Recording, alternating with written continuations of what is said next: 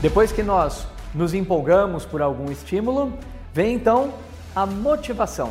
E a motivação, a palavra mesmo se explica, é o motivo da ação, ou seja, é por que eu estou fazendo aquilo, por que, que eu quero iniciar um projeto novo, por que, que eu vou entrar numa jornada nova, qual é o motivo real disso. Vou aqui exemplificar.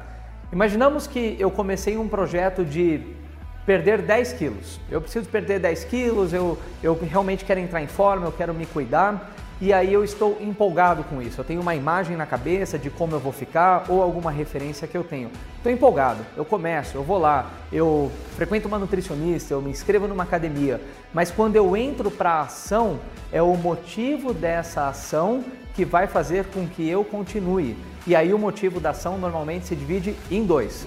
As duas motivações básicas que as pessoas vivem têm a ver com esses dois estímulos. Ou as pessoas se motivam pelo amor ou as pessoas se motivam pela dor. Vou exemplificar. Então, a pessoa quer perder 10 quilos. Agora, ela quer perder 10 quilos pelo amor, ou seja, ela se olha no espelho e ela pensa: puxa, o tempo está passando, eu acho que eu mereço me sentir melhor, eu mereço criar uma autoestima mais elevada, eu quero ter orgulho do que eu vejo no espelho, eu quero entrar naquela calça, naquela roupa, eu mereço isso. Então, isso seria uma motivação pelo amor. O tempo está passando, eu quero ter qualidade de vida e por aí vai.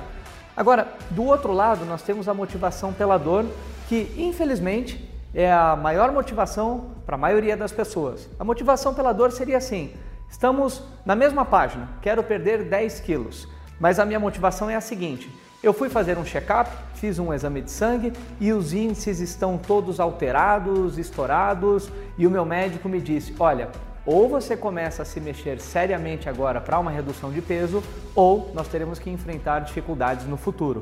Então, essa pessoa certamente foi movida pela dor. E mais uma vez, é onde a maioria das pessoas tomam ação.